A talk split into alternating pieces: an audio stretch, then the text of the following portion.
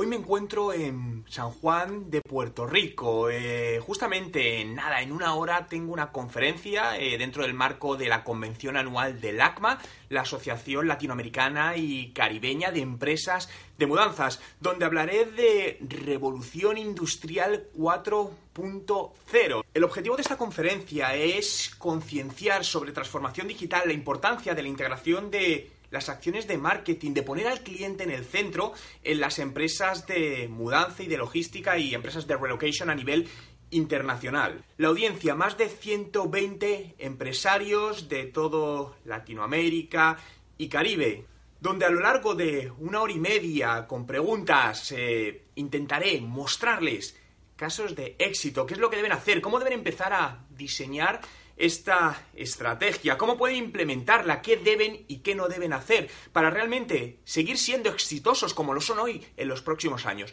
Por lo tanto, eh, me dirijo ya a la sala de convenciones para hacer las últimas pruebas de sonido y quédate porque te mostraré parte de la conferencia.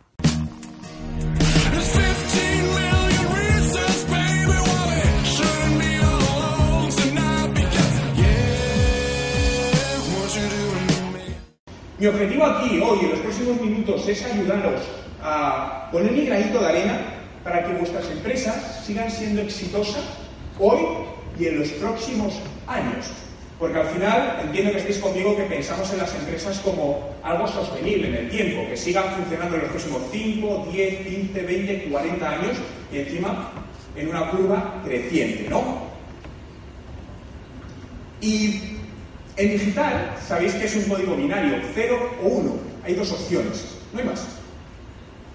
A los negocios es exactamente lo mismo. Vais a tener dos opciones, disrupt or be disrupted. ¿Cuál queréis? Y no vais a tener una tercera opción. ¿Qué queréis que pase por vuestro negocio? ¿Queréis disrumpir o ser disrumpidos? Está claro. Pero el disrumpir, que es lo que queremos, no sucede solo. Y mucho cuidado que cuando digo ser disrumpido no quiere decir que la empresa desaparezca, ni mucho menos. Pero sí quiere decir que empiezas a perder cuota de mercado o que las cosas no van tan bien como te iban en el pasado. Por lo tanto, de una u otra manera, estás siendo disrumpido como está pasando a muchísimas empresas, muchísimos negocios, porque están cambiando modelos de negocio. Y tenemos que, en un proceso de transformación digital, una de las claves es diversificar modelos de negocio en sitios donde nunca te imaginaste. De hecho, desde aquí os invito a, hacer una reflexión, que es algo que nos pasa en todos los sectores, ¿no? Tendemos a mirar qué hace gente de nuestro sector para copiarlo. Mi recomendación es que no miréis a vuestro sector, mirar a sectores que no tienen nada que ver con vosotros. Las mejores ideas siempre vienen de sectores externos. Y cuando alineamos esto con el desempeño financiero, y aquí os muestro datos, fijaos que en eficiencia en ventas, este es cuadro, un 9% de incremento, rentabilidad 26% y valoración de mercado un incremento del 12%. Obviamente son datos macro, pero la realidad es que la implementación adaptada a cada empresa, y esto vale para pequeña, mediana, grande, super grande y mega grande empresa, la esencia es exactamente la misma independientemente del sector, independientemente del tamaño de empresa. ¿Queréis hacer un proceso de transformación digital? ¿Miraréis a Nokia? No. ¿A BlackBerry? No. Por lo tanto, lo primero que tenéis que hacer es mirar quién tiene éxito y copiarlo. Copiarlo hacia tu lado, literalmente. ¿Alguien está en el Everest? ¿Ha subido el Everest? No, vale. ¿Es fácil? Ahí está el camino. Te dice por dónde tú sigues la flechita y llegas a la cima. Llegas seguro. Bueno, llegas, teóricamente llegas. Búscate el SERPA que te ayude a llegar a tu empresa a donde tú quieres. Entendiendo por el SERPA una persona que haya hecho este proceso más de una vez y que lo haya hecho con éxito, sepa hacia dónde debe ir. Eso sí, un proceso de transformación digital no tiene principio y fin. A veces me dicen, bueno, comenzamos hoy y cuándo acabamos. Esto no se acaba, al final esto es una constante, lo podemos llamar como queráis, como adaptación del negocio al mercado, pero esto es algo que irá cambiando constantemente porque todo sigue en una constante cambio. Pero os preguntaba antes lo de Facebook, ¿no? ¿Sabéis que Facebook es una red social de viejos? Tenemos hace poco, sí. Sí, totalmente. Sí, cuando te das cuenta que hay tres generaciones conviviendo, tenemos un problema. Cuando ves que tu abuela te está haciendo like a las cosas, algo está pasando. Y aquí lo que sucede, sobre todo los más jóvenes, es que migran a otras plataformas como Snapchat, donde sus padres no lo entienden. Entiende Snapchat, al principio. ¿Vale? Esto es una comparativa, esto está enfocado en UK, pero realmente la tónica es igual a nivel mundial del crecimiento por rango de edades de la población en Facebook. Fijaos que de 12 a 17 años ha caído, de 18 a 24 ha caído, se queda estable de 25 a 34 y de 35 a 44 y empieza a subir a partir de 45, a partir de 55 y de 65 para arriba. Tenemos tres generaciones donde la tendencia está clara. ¿Qué quiere decir con todo esto? Una cosa es la tendencia, pero a día de hoy para mí Facebook es la red social a nivel de negocio más potente que existe. Tenemos que diseñar la web visualmente pensando en el objetivo del negocio. Yo quiero que el mayor porcentaje de gente posible entre en mi web y clique y me deje un contacto. Porque si no, estaremos desperdiciando un montón de visitas que llegan y por la razón que sea no están convirtiendo, ¿no? Y luego hacer que el visitante regrese más adelante.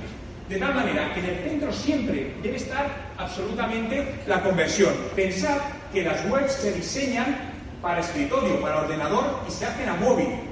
Cuidado, gran error. Cada uno lleva un diseño distinto porque no se maneja igual una web desde un ordenador que desde un dispositivo móvil.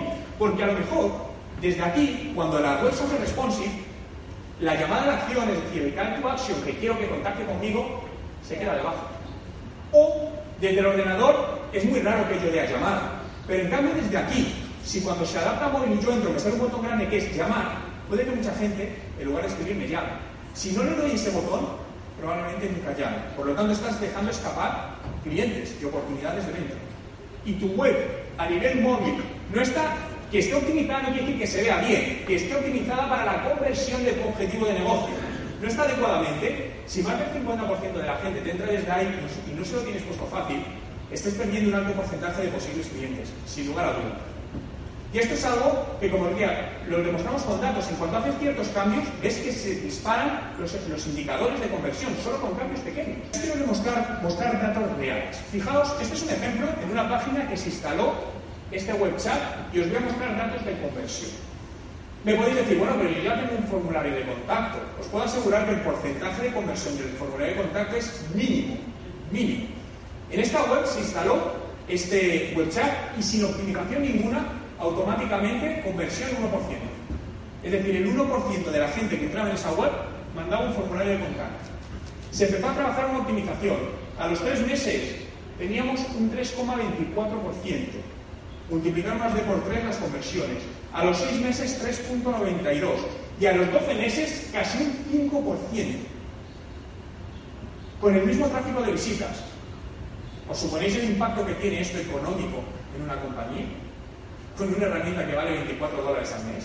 Nadie te va a dar nada gratis, absolutamente, y menos en Internet, te lo puedo asegurar. Por lo tanto, cuando una herramienta es gratis es porque lo que realmente merece la pena está en la zona de pago. Siempre. Esta herramienta es muy interesante y lo que te permite es ver cosas como esta. Y os muestro dos capturas por tema. En este caso, te permite ver además diferencias entre móviles y escritorio. Vimos que había mucha gente que clicaba en la zona del vídeo, incluso que hacía búsquedas. Con lo cual, empezamos a analizar qué buscaba la gente en el buscador de esa web. Y de ahí te da ideas para rehacer el contenido y ver qué productos son más demandados y ponerlos en delante. Imaginaos que al final la gente busca mudanzas internacionales express. Y tú no lo tienes destacado en la home, pero ves que mucha gente le está buscando eso, le está dando las pistas para saber qué tienes que poner delante, para mejorar las conversiones. Y luego, en el caso del móvil, aquí veis un ejemplo. Fijaos que esto es desde la captura desde un teléfono celular, y aquí esta línea es donde la parte que, la, que el usuario ve sin hacer scroll down. Fijaos dónde sigan todos los clics, al menú, a la pestañita de menú. Error. El call to action, fijaos, quedaba por debajo de la línea. Por lo tanto, las conversiones caían. Se cambió, se redujo este texto para que esto subiese y automáticamente incrementaron la venta. Solo con ese cambio. Claro, sin un análisis de esto, nunca habríamos sabido eso y te podrías estar preguntando de a ver si va a ser la campaña. El marketing a día de hoy, para mí los negocios, tenéis que ser científicos de datos. Se basa en datos, es decir, no en impulso de yo creo que. Eso lo podemos hacer hace 10 años, cuando no teníamos. A, día de hoy está, tenemos datos de casi todo. Entonces, en los datos está escondida las pistas para que vuestro negocio sea exitoso. Solo es saber qué datos coger, priorizarlos, porque esto también es complicado con los datos que hay, y saber sacar decisiones de negocio para implementarlas a, para implementarlas a nuestro, a nuestro día a día. ¿Queréis que entre un momento de la herramienta en directo y la enseñe para que veáis un poco lo que hay por detrás y cómo se puede ver esto? Porque tiene una funcionalidad que es muy interesante. Aquí una pregunta que me hacen a menudo es, ¿es legal eso? Mi respuesta, no lo sé, no soy abogado. Yo lo uso. Me han dicho de todo. Pero es solo mientras estás en esa página. Sí, sí, claro. Sí, sí. Sí, pero hay gente que me. Había gente, había abogados, como no se sabe, me han dicho, no, eso no se puede porque está sin consentimiento. Bueno, pero hay un aviso legal donde le di. Entonces, son cosas que están un poco en el limbo. Hi, well, congratulations. This has been really, really, really great uh, speech. My question is when you see in your in Google that somebody posts a comment, it has not been a client, It's uh, somebody who makes a comment completely, uh, like I have an example. In my website, some years ago, somebody posted, uh, there are not enough bus buses in your area. I mean, I'm a mobility company, nothing to do. Then he put one star with this comment.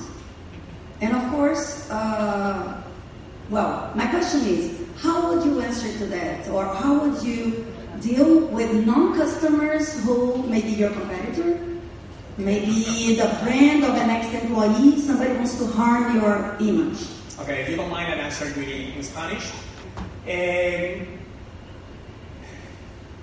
generando comentarios tú antes de que te ataquen. ¿Por qué digo esto? A día de hoy es muy fácil, muy fácil destrozar la reputación de tu competencia. La mayoría no lo hacen porque no saben lo fácil que es. De hecho, hay algunas que lo están haciendo y yo para mí es un error, ¿no? Una vez una posible cliente de me dice, Juan, ¿y si esto es tan fácil, vamos a hacer cosas para hacerles daños a ellos. Digo, trabajemos por hacerlo bien nosotros, no por hacer daño al resto. Dicho esto, por lo tanto, para mí aquí hay un carácter preventivo. Es decir, generar tú proactivamente comentarios, una estrategia de clientes para que automáticamente dejen los comentarios de tal manera que cuando entra alguno malo quede un poco diluido. Porque los comentarios malos son, necesarios para dar veracidad a los buenos, pero en un porcentaje menor, obviamente.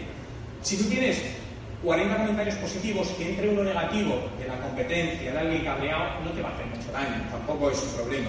Sí es importante también responder siempre a todo. Siempre vas a tener trolls, ¿no? Pero cuando los trolls, o los, te, aparecen los haters cuando hacen las cosas bien. Para, mí es un indicador de que haces algo bien. Cuando hay gente troleándote, te vas por el buen camino. Eso es bueno. Lo que pasa es que te tienes que proteger. Una estrategia que nos ha funcionado muy bien es, por ejemplo, a clientes recientes enviarles un email diciéndoles que si nos contestaban, eh, nos dejaban un comentario en Google, les envías un enlace directo para que te lo escriban, para ponérselo fácil, les regalábamos algo. Entonces, es un coste, estás pagando por un comentario, pero lo amortizas, merece la pena. Entonces, es algo que, podéis hacer y que yo haría desde ya, porque tenéis que construir esa, reputación. Y Google pesa mucho en esa reputación, a nivel de imagen, a nivel de, posicionamiento también, por lo que hablo desde ya. Y un detalle más que se me olvidaba, el momento en el que lo envías. Que sea casi inmediato, si no inmediato, al cliente. ¿Por qué? Algo que os habrá pasado a todos cuando reserváis con algún portal como booking.com, alguno de estos, que vas a un hotel, ¿qué te envían al día siguiente de irte hotel? Un email para que califiques. ¿Cuántos contestáis ese email? Pocas veces. Y habéis podido tener una muy buena experiencia. Pero ¿qué sucede? Yo he podido tener una experiencia genial en este hotel. Yo llego mañana a Canadá, me, me envían un email, pero luego el lunes. Y el lunes tengo la bandeja con 100 emails. ¿Es importante este email para mí? Fuera, a la basura. Ahora, si a lo mejor en el momento del checkout me dicen, oye Juan, ¿me dejas un vídeo 30 segundos y mi experiencia ha sido buena? Le digo, sí. Por lo tanto, es el momento, elegir el momento óptimo para captar también ese comentario. ¿Me dejáis contar una estrategia que se me acaba de acordar? Poco ética en marketing, pero muy efectiva. Yo la cuento, vosotros hacéis lo que queráis. Yo no recomiendo usarla. Y os lo voy a contar de dos maneras, la visible y la oculta. Detrás de esa página ponemos unos códigos que lo que nos permiten es colocar una cookie a ese usuario y hacerle remarketing luego por otros canales impactantes. Para que nadie se sepa quién está detrás. Ahora, no debéis hacerlo. Tomamos nota. Más preguntas.